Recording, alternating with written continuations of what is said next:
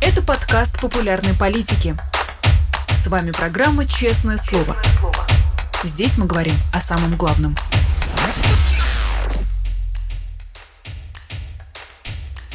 17 часов московское время. Всем здравствуйте. Вы смотрите YouTube-канал «Популярная политика», программу «Честное слово». Меня зовут Нина Русибашвили. Попрошу вас поставить лайк и прислать вопросы в чат или в суперчат, если они у вас есть. Очень рада приветствовать на своем месте Дмитрия Быкова, литератора, поэта, журналиста. Дмитрий Львович, здравствуйте. Нина, здрасте всем. Владимир Путин сегодня выступает на полях Питерского форума, и со сцены звучат очень стыдные оскорбления в адрес президента Зеленского. Есть ощущение, что Путин совсем перестал стесняться или сдерживать себя. Вы понимаете, с чего вдруг? Ну, поскольку у нас нет более или менее объективной, по крайней мере, с российской стороны картин боевых действий, об успешности контрнаступления мы можем судить главным образом по изменению тембра а, путинских речей. Видимо, так с контрнаступлением не так все плохо обстоит. А вообще-то, понимаете, то, что он перестает стесняться, это очевидно. Я думаю, что вы как раз обозначили, это серьезный вклад в политологию. Главный момента главный э, вектор российской внешней и внутренней политики, который, правда, задолго до вас сформулировал Достоевский в известном рассказе «Бабок». И думаю, что вы мне сейчас сами с легкостью подскажете то слово. Там, помните, на кладбище покойники между собой ведут разговоры, и один из них кричит «Заголимся». Вот это такой главный тренд посмертного, конечно, посмертного, уже такого зловонного саморазоблачения, там как мясо спадает с костей. Это мы сегодня наблюдаем. Не хотелось бы впадать в невзоровские физиологизмы, но, конечно, это то самое «заголимся». А это заголение, оно происходит в том, ну, как бы «стоп, shy», сказал бы я по-английски, да, хватит стесняться.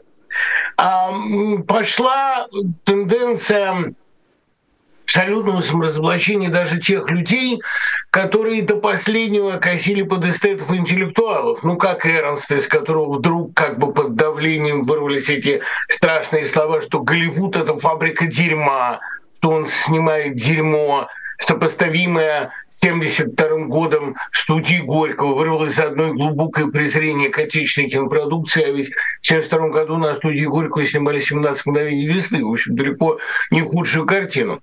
А что касается Владимира Путина, у него есть презрение ко всем мировым лидерам по понятной причине. Это же презрение всегда демонстрировала русская политота или русский политикум, как это называет Кургинян. А, ну, помните, Европа подождет, пока русский царь удит рыбу и так далее. Неизбираемая власть, власть богопомазанная, богоназначенная, богоконтактирующая, эта власть всегда чувствует себя а несколько в более сильной позиции по сравнению с теми, кто зависит от какого-то мнения народного. Ну, помните, как писал Иван Грозный, еще английский королеве, с которой намеревался породниться, слышали мы, будто тебе смеет советовать парламент, у нас не так, мы принимаем решение личное по, по божественному произволению и так далее.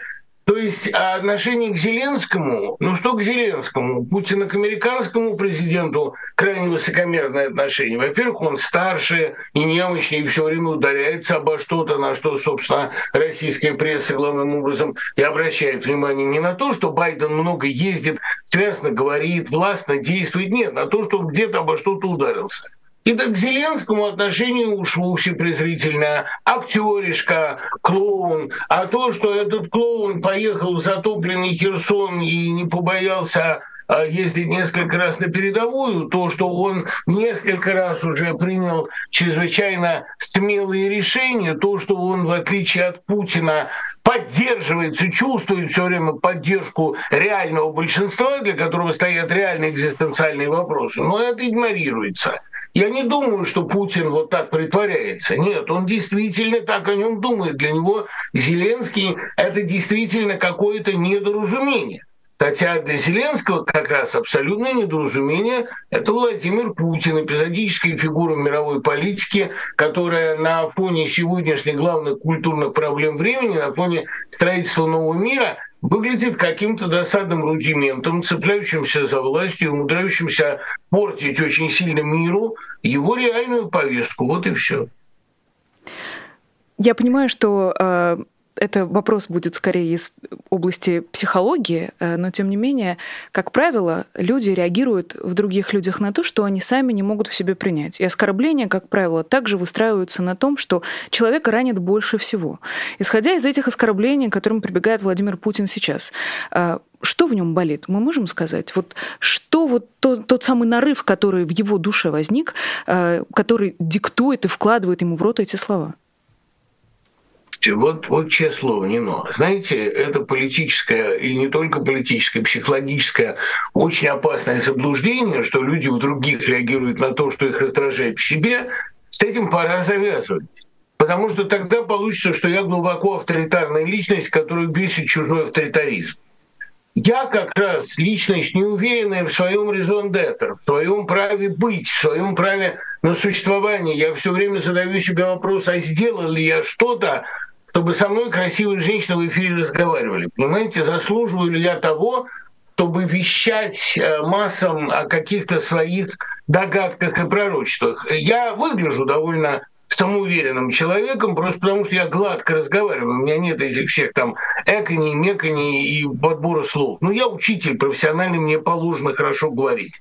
Но и писать неплохо, кстати, замечу я. Но э, вовсе не значит это, что я в других отыскиваю какие-то свои проекции. Наоборот, человек, вот это я могу с вами поделиться своими собственными психологическими тайнами. Человек, как правило, ненавидит других то, чего он не может сам, то, чего ему не дано он э, завидует мучительно. Во всяком случае, там, применительно ко мне, это безусловно так. И я, в общем, всегда завидовал в тайне людям, которые берутся судить, которые берутся решать. Ну и, разумеется, Владимир Путин завидует Зеленскому. Понимаете, ведь у Путина легитимности нет в принципе никакой. Он уже несколько раз изнасиловал Конституцию и а, довольно неоднократно изнасиловал и убил политическую оппозицию. Ну, это все, понимаете, не приносит радости от победы, потому что э, любви нет. Он же, как, как, как мы все грешные, он хочет любви. Он чувствует в Зеленском легитимность высшего порядка. Причем эта легитимность, я бы рискнул сказать, тройная. А первое, ну это все-таки народные выборы, народная поддержка, реальные, а не нарисованные рейтинги поддержки, потому что Зеленского любит страна. Она многого ему не может простить, но это примерно как, знаете, как американские э, э, избиратели, они могут за многое ненавидеть своего президента, но они гордятся своей избирательной системой. Над ней издеваться и оттаптываться они не дают, она хорошо продумана. А у Зеленского есть легитимность избирательный рейтинг. Вторая легитимность Зеленского еще более серьезная. Зеленский знаменует собой новый тренд в мировой политике. Путин никакого тренда не знаменует давно. Наоборот, так сказать, экспансия ГБшников или дураков во власть, экспансия авторитарных личностей, ну, она много где началась, в конце концов, и такая личность, как Урбан, она тоже отчасти играет на ту же а, на, на, льет воду на ту же мельницу. Наверное, можно сказать, что и Трамп являл собой после Обамы некоторый откат, слава богу, американцы вовремя это осознали, но э, в целом, конечно, во власть идут лидеры нового типа. Это рискнул бы я сказать король-наратор, это мой термин. Человек, который создает повествование, сюжет для страны. Человек, который определяет, как стране жить, чтобы ей было интересно. Он отдает на откуп профессионалам э, разнообразные профессиональные вопросы, военные, экономические, а сам занимается тем, чтобы на глазах у страны разворачивался сериал, разворачивалось действие, чтобы интересно было же интересно и не стыдно было жить. Кстати говоря, сам Зеленский скромно замечал в разговоре с Трампом, что и Трамп, наверное, часть отражения той же тенденции шоумен во власти. Когда управлением занимаются управители, а созданием сюжета э, кинематографист или шоумен. Это интересная тенденция, и в этом плане у Трампа как раз есть своего рода, ну, интерес, по крайней мере, он представляет. И есть третья легитимность Зеленского, очень важная. Зеленский много раз продемонстрировал в кадре, что он реально заслуживает этого поста. Он талантливый, смелый человек, он хороший и открытый семьянин, он интересный собеседник, он очаровал всю европейскую власть и всю американское, всех американских селебрити, когда посещал страну и выступал там. Он заслуживает этого места по своим чисто человеческим качествам. А когда Владимир Путин, встречается ли он с военкорами или говорит ли он на ПМФ, пытается выдавить из себя остроту, чаще всего сальную, или вообще хоть что-нибудь такое эдакое сказать. Ну, он производит впечатление, прямо скажем, ну, довольно жалкое, что давайте уж называть вещи своими именами. Ведь у нас все таки да, у нас страна, которая вообще не особенно славилась, так сказать, интеллектом своих лидеров. Ну что, Николай I был шибко умный, что ли, да? И можно подумать, что он в дискуссии с Пушкиным продержался бы полчаса. Или у нас там Александр III был шибко умен, про Николая II там что и говорить. Но, по крайней мере, в этих людях а была некоторая властность, была, по крайней мере, но они умеют впечатление какое-то производить. Взгляд Николая I мало кто мог выдержать, Александр III удерживал на плечах крышу вагона после взрыва, но это были, по крайней мере, масштабные люди, там подковы гнули и так далее.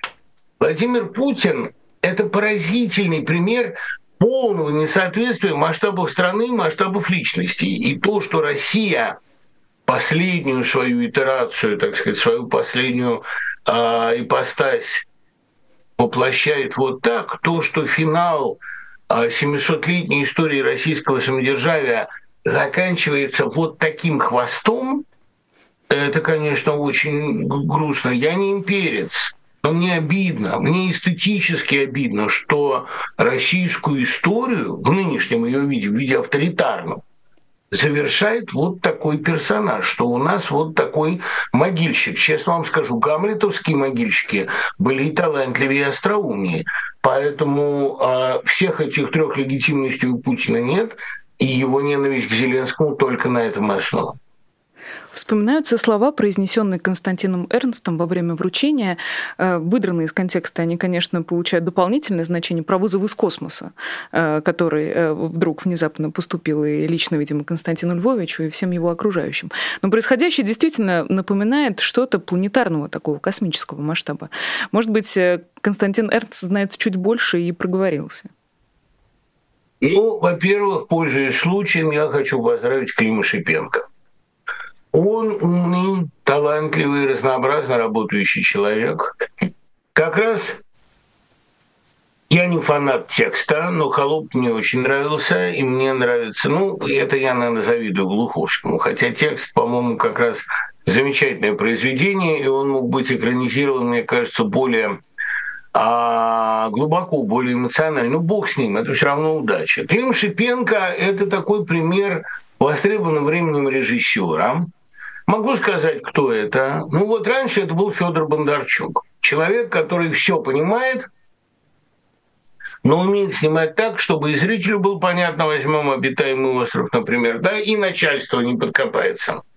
Потом, в силу разных причин, Федор Бондарчук из тренда выпал, а может быть просто разработал целиком до конца свою золотую жилу, и главным героем нашего времени стал Шипенко человек с американским образованием и абсолютно российской готовностью отвечать на вызовы власти. Теперь, что касается вызова. Вот это вы, конечно, поставили передо мной весьма сложный и весьма любопытный вопрос. Проблема в том, что вызов действительно есть.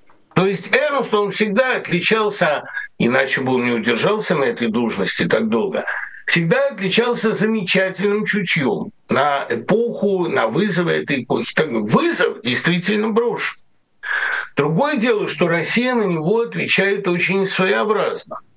Но это как если бы, понимаете, как если бы тебя вызвали в военкомат, а ты пошел в уборную, да, или как если бы тебя там призвали к священной жертве, потребовал поэта к священной жертве Аполлон, а он вместо этого поехал на пикник. Вот если брать такой более нормальный вариант. Россию, конечно, определенный вызов, я не думаю, что это вызов из космоса, но определенный вызов поступил. Я бы даже рискнул сказать, простите за невольный каламбур, что России пришла повестка. Пришла новая повестка. Надо, слово повестка, как мы знаем, имеет же разные значения. Это не обязательно вызов в суд. Это может быть и вызов на новый исторический, так сказать, условно говоря, новый исторический круг, Новый круг вопросов стоит перед Россией. И вызов для России заключается в том, что надо меняться. Россию, безусловно, вызвали на ковер. Она последние 30 лет своей жизни потратила на что угодно, кроме исторического усилия. Это вот замечательная формула Ирины Роднянской. Отказ от утопии – это отказ от исторического усилия. Никакой национальной утопии не было, никакого исторического усилия не было. И как раз вот то, что делается в Украине, то, что они все э, пропагандисты выдают за создание новой повестки, это как раз уклонение от развития. Это любой ценой уклониться от того, чтобы что-нибудь делать. Мы пойдем на войну, мы будем размолачивать экономику соседа, мы будем швырять в топку свое будущее, лишь бы это будущее не наступило. Война – это самый архаический ответ на реальный вызов времени. Вместо того, чтобы развиваться, меняться, создавать новую демократию, мы пойдем воевать. Человечество сейчас, ну что там говорить, человечество действительно ищет новые формы самоорганизации. Новые формы демократии, новые формы проведения досуга, новые профессии. Там, искусственный интеллект поставил перед человечеством массу вызовов. И это все вызовы интересные. Это, это интересно об этом думать, жить этим. Там, проблема диверсификации человечества, которая, безусловно, идет. Его разделение на несколько видов внутри одного. Проблема расщепления личности, гендерного расщепления. Все это безумно интересно. Об этом интересно и приятно думать и говорить. Россия вместо этого, почитайте вот последний текст Сибириалии, занята переработкой своего населения в черные кости. Там вот рассказывает мать, вместо э, сына приехала черная кость, которую нельзя идентифицировать. И вот я не знаю, я стою над ней и говорю, сына, это ты? И вот в каком-то смысле мы все стоим над черной костью, которая осталась от российской истории – и все спрашиваем, мама, это ты, Родина, это ты, вот это то, что ты сделала с собой. Так что в ответ на все российские вызовы Россия отвечает, как всегда, как паралитик, у которого чешется в одном месте, но в этом месте он почесать не может, поэтому он чешет там, где может дотянуться. Конечно, война это бегство от истории. Конечно, война – это отказ от усилий, от трансформации, от мирного пути развития – и в каком-то смысле это признание своего бессилия, потому что не меняться, не предлагать новые идеи, не каким-то образом соответствовать эпохе, современная Россия не может ни интеллектуально, ни физически, ни духовно, ни как угодно. Она предпочитает, уходя от этих вызовов, сваливаться в прежнюю парадигму «всех убью, один остану». И, конечно, Сергею Карагану, который был когда-то политологом, ему, чем оставаться в тренде современной политологии, гораздо проще говорить «давайте разбомбим Познань». Э, про это есть хороший анекдот.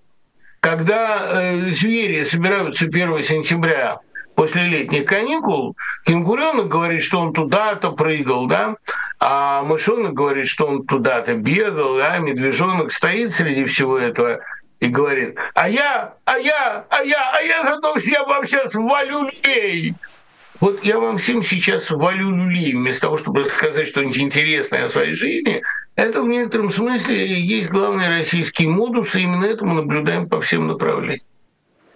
Я, конечно, не очень люблю, точнее, не очень верю в совпадения, но если отчитывать от 96 -го года, прошло ровно 27 лет, а столько в России принято было бегать от повестки той самой. Э, это, конечно, специально не придумаешь, вот, продолжать вот Россия, метафору. Россия сбежала от повестки. Но, не ну, понимаете, какая вещь, ведь она сбежала-то в смерть. Вот как это не ужасно.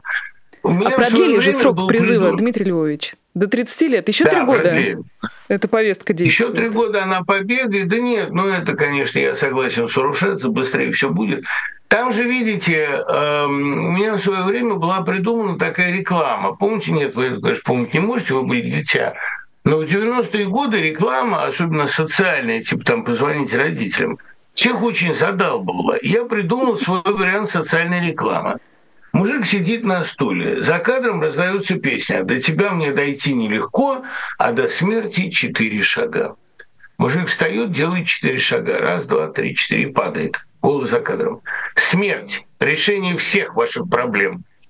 Вот мне кажется, что Россия сейчас проделывает нечто подобное. Конечно, это вариант самоубийства. Ну давайте рассмотрим последние действия российского правительства, законодательства, парламента, культуры с точки зрения жизни, а не с точки зрения смерти. Ведь это все галимое самоубийство. Это все чистейшее самоистребление то, что сидят Беркович и Петричук, лучшие сегодня деятели культуры, это отношение своему искусству и к будущим кадрам. То, что выгнаны из страны и далеко не все они возвращаются, лучшие айтишники, лучшие издатели – лучшие психологи, ну вообще все, кто что-нибудь делает, сколько-нибудь серьезно, да? это тоже самоубийство, это отъем будущего. И я вам больше скажу, даже то, что главной формой реабилитации зэков становится их участие в боевых действиях, то, что в стране две главных силы, и это не Путин, а Пригожин и Кадыров, это все для страны самоубийственно. Вы посмотрите на климат, на атмосферу там, на то, что оттуда приходит, на то, как живет обыватель. А ведь именно обыватель, а не э, культуролог и не эстет является истинным зеркалом эпохи. Посмотрите, как живут эти обыватели, посмотрите, каков их семейный быт, их настроение, их уровень домашнего насилия и смуты, в которой проявляется их злоба и растерянность.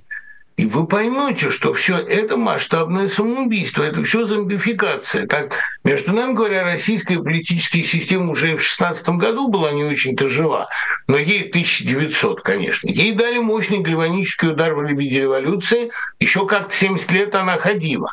Но то, что действует сейчас, понимаете, уже после того, как раз Путин, э, Валентин, отпел Россию в прощании с матерой, была надежда на этом гусе взрастить какие-то новые ростки, но сегодня мы видим выкапывание зомби. Вот не случайно главный символ эпохи это останки, трупы, которые вымыло из земли после катастрофы Каховской ГЭС. Вот современная российская политическая система, военная пропаганда, Z-идеология, Z-поэзия – это все явления трупные. Это очень страшно, но ничего не поделаешь, отказ от жизни так и заканчивается. Это действительно очень страшно, и лично мне даже сложно принять эту мысль. Э, некоторые люди живут так, как будто бы у них есть возможность написать сначала карандашом и на черновике, а потом уже на чистовик. Но как будто бы такой возможности э, на самом деле и не будет. Вот вы говорите, Дмитрий Львович, что все, кто сколько-нибудь что-нибудь делал, не возвращается. А тем временем с вами поспорил бы помощник президента России Максим Орешкин, который на полях форума, как это принято говорить, отмечает небывалый уровень оптимизма и уверяет, что половина, почти половина тех, кто осенью уехал, уже вернулись. Важен широкий оптимизм населения. Уровень на рекордных максимумах, заявляет Максим Орешкин. С кем он разговаривает? О чем он, Дмитрий Львович? Знаете, вот что касается этого экономического форума, про соответствие форума и содержания я вчера прочел статью Колесникова, и надо вам сказать, она меня в первый раз напугала. Для меня Колесников – это всегда такая терапия. Он умудряется о происходящем а, писать очень смешно. Но, э, будем откровенны, последняя вот эта статья о Питерском экономическом форуме, она показалась мне полной отчаянием. Ну вот это уже даже не гротеск. Я, я не знаю, я, наверное, хваля Колесникова, я оказываю ему медвежью услугу, потому что я и так не понимаю, каким образом его продолжают печатать. Но вот статья о Питерском экономическом форуме – это просто какой-то водопад черного отчаяния. Тем более, что Колесников бывал там в лучшие времена. Этот форум всегда был довольно фальшив, выступления Путина там всегда были довольно посредственными. Но то, что там происходит сейчас, это даже не гротеск. Это вот именно какой-то такой, знаете, мексиканский карнавал смерти. Но высказывание о том, что с нами оптимисты, а пессимисты пусть себе подыхают, это, в общем, довольно старое кремлевское ноу-хау. Помните, когда Гамов после полета Путина на стерхах, это вы уже можете помнить, он ему говорил, за вами не все журавли полетели. Вот вы выступили как вожак стаи, но за вами полетели не все. На что Путин выдал домашнюю заготовку. Не полетели только слабые журавли. И мы видели на лице Гамова, корреспондента «Комсомольской правды», Подобострастный восторг и аплодисменты. Ему так понравился этот ответ. Он целовал воздух, соприкасавшийся с первым лицом.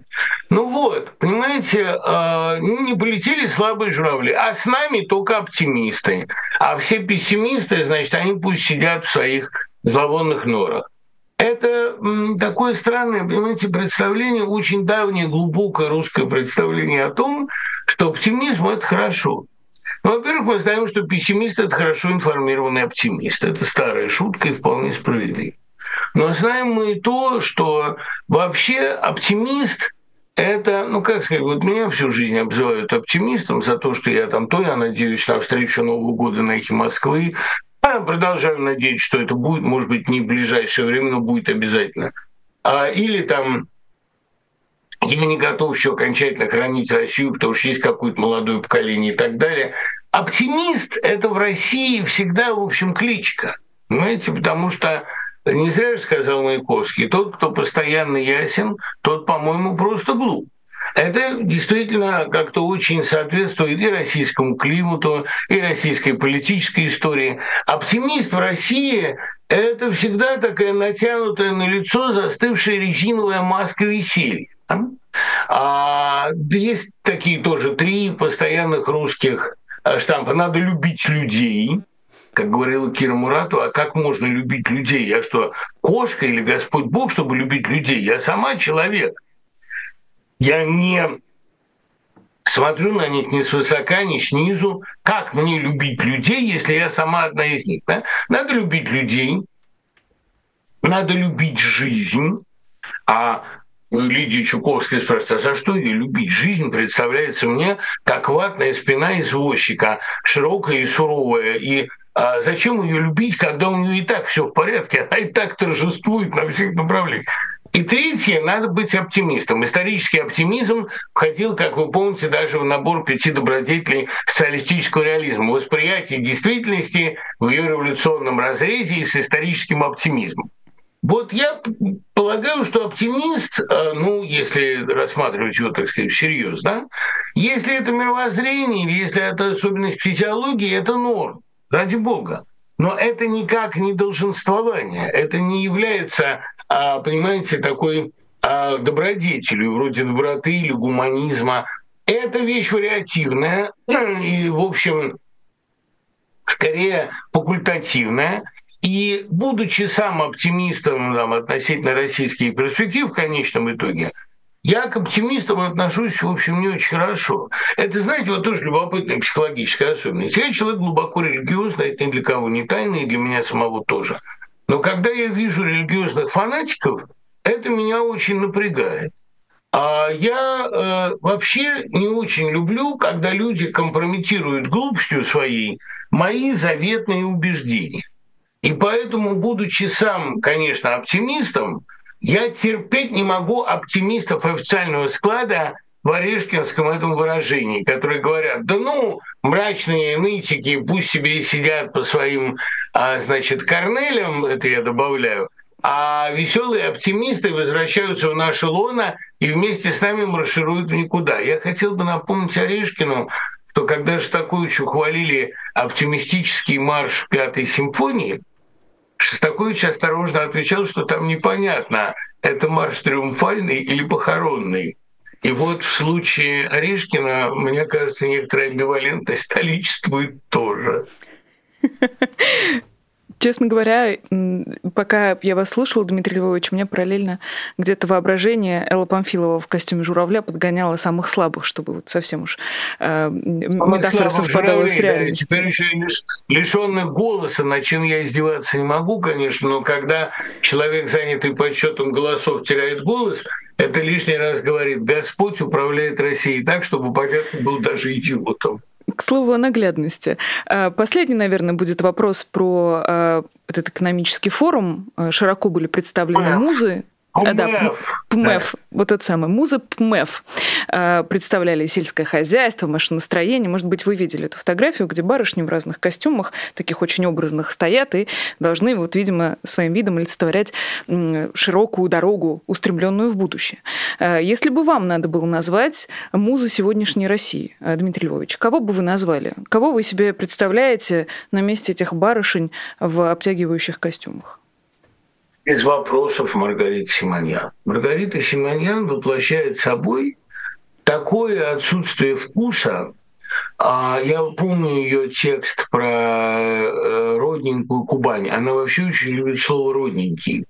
Россия родненькая, забери Крым, а Кубань у нее родненькая, низенькая, Куба, низенькая Кубань. Там этот заблукавший Дурила Заяц, которого все в интернете до сих пор поминают. Карит Симоньян – это абсолютное сочетание зверства и сентиментальности, неблагодарности, в частности, по отношению к Америке, и умиления, цинизма и слащавости, а чудовищной готовности абсолютно на все и трусости. Ну, в общем, а, это какое-то, понимаете, какое-то, да, какое-то воплощение, невзирая на армянское происхождение, это воплощение нынешней официальной, официозной России. А я, кстати, как вы понимаете, не очень люблю, когда издеваются над национальностью. не потому, что я стыжусь там своего еврейства или своей русскости, а потому что я не люблю имманентности. То, что я с одной стороны русский, а с другой еврей, это, конечно, очень хорошая а, возможность видеть со стороны их обоих, но и даже участвовать в их вечной внутренней полемике, но это случайный факт моей биографии. Как говорил Джеймс Болдуин, я не гомосексуальный писатель, а писатель, случайно родившийся гомосексуалист. Это вот в моем случае и в случае Симонян национальная принадлежность ведь ничего не определяет. Именно поэтому я могу сказать, да, Маргарита русская душой, да, по Пушкину, она воплощает собой все без исключения худшие черты, худшие, самые ужасные, и все болезненные противоречия национального характера. И когда я думаю о ее будущем, я вспоминаю страшные слова Честертона об Уэльде. Ужаснее личности этого человека была только его судьба. Я воздержусь от комментариев, но, в принципе, мне кажется... Ну понятно, что, вы что... дружите, да, вы дружите? А что вы воздерживаетесь? Просто э, не хочется совсем уж злобно оскаливаться в эфире, Дмитрий Львович. Я, но душа ну моя поет, а когда я слышу о справедливости. До какого-то момента, не-не, серьезно говорю, Венедиктов до какого-то момента считал ее не глупой, да, там с ней выпивал и вместе с ней освобождал там Ивана Сафронова. Потом уже, когда она въехала совершенно по-мародерски в помещение «Эхо», он прекратил с ней все контакты. Ну, вы знаете, да, что наш с вами а, шеф Алексей Алексеевич вызывает у меня чувства столь теплые, что я его ни за что никогда не осуждаю, просто потому что ну, люблю. Но если говорить серьезно, то я не понимаю, как с Маргаритой Симонян до какого-то момента многие приличные люди могли дружить и поддерживать отношения. Там же уже по первым ее текстам было налицо чудовищное самолюбование, полное отсутствие вкуса. Но, с другой стороны, знаете, если вспомнить, с какими людьми до 13 года общался и якшался я, то мне надо, значит, посыпать пеплом голову и вообще заткнуться насчет разборчивости в общении. Здесь я тоже э, воздержусь от комментариев, Дмитрий Львович, но не в ваш адрес. Да, правильно, правильно, не ну, правильно. Тем более, что программа называется «Честное слово». Честное Здесь нас интересует только ваши а слова, Дмитрий Львович. слово, как можно было бы. Запускаем новую программу. У меня есть оправдание. Понимаете, вот Пушкин э, спрашивал, Почему Чацкий, умный якобы человек, ну заявлено в пьесе, что умный, исповедуется перед Фамусовым, разговаривает со Скалозубом, не видит, что Софья явно любит другого и гораздо более актуального персонажа. А ответ очень прост, потому что Чацкий, как и Пушкин сам из знаменитого письма брата Льву 23 года, это хорошо видно, скорее предпочитает верить людям. Потому что для э, так сказать, эм, для человека умного презирать это ну, низменно, некрасиво. Презирать слишком легко. Презирают Раевские, презирают такие провинциальные демоны. А человеку талантливому, естественно, относиться к другим с априорным уважением, априорной любовью. Да, он готов выбалтываться перед скалозубом, да, он готов разговаривать с Памусовым, да, он верит в любовь Софьи, потому что сам-то он не предатель, сам-то он в нем не дальний охладел, ни развлечений, ни перемен места и так далее. Да, мне свойственно было а, с поэтами, в которых был вот такой проблеск таланта, но таланта все-таки, да, разговаривать, писать предисловие к авторам, в которых был вот такой проблеск честности и одаренности, а пускать в свой круг, там, условно говоря, допускать к кругу своего общения людей, которые один раз что-то умное сказали и потом всю жизнь это эксплуатировали. Да, а, наверное, это во мне сидела еще такая иллюзия книжного мальчика, что детское, да, что если к человеку хорошо относиться, то он становится лучше. Одни становятся лучше, а другие хамеют и кладут ноги на стол. Вот мы хорошо к ним относились, а теперь Z-поэзия и Z-проза. Все, кто пользовался благорасположением и помощью издателей, редакторов, критиков. Все теперь требуют этих критиков проверить на э, чистоту и идеологическую выдержанность. Но это, в общем, нормальное поведение а, такой репки, которую тянули, тянули в люди и вытянули, и все увидели репку, а вовсе не золотой слиток, который там предполагался. Ребята, мы этой ошибки не повторим. Да, и даже репка заголилась. А, ну что произошло с э, Владимиром репка Путиным? Репка заголилась, не но репка заголилась. Молодец, молодец. Да что произошло с Владимиром Путиным а, спустя 20 лет очень доброго и приятного к нему отношения мы все видим. А, ничего хорошего, к сожалению, с ним не произошло. И то, что происходит в Государственной Думе а, относительно закона против трансперсон, тоже вызывает исключительное изумление тому, что у этого людоедства есть еще какой-то потенциал для роста и для какого-то развития. Мы узнаем подробности в течение времени. Вот, в частности, например, глава Минздрава заявил, что Путин поручил создать институт психиатрии по изучению, далее цитата, этих поведенческих направлений. То есть вариант, что Госдума сама вот в себе варится и выдает такие шедевры, мы уже отметаем, мы видим непосредственную заинтересованность Владимира Путина в том, чтобы этот закон был принят. А, вопрос наивный, но тем не менее, Почему? Что произошло? Что ему сделали трансперсоны? Почему его это так раздражает? Нину, а вы вообще хоть одну трансперсону в жизни видели? Нет, лично нет. Но... И я, и я, и я нет. Понимаете, то есть эта проблема в жизни реального россиянина занимает, я уверен, 25-й, если не 99-й место. Нет, вспомнила, Дмитрий Львович, э, одну персону видела, да.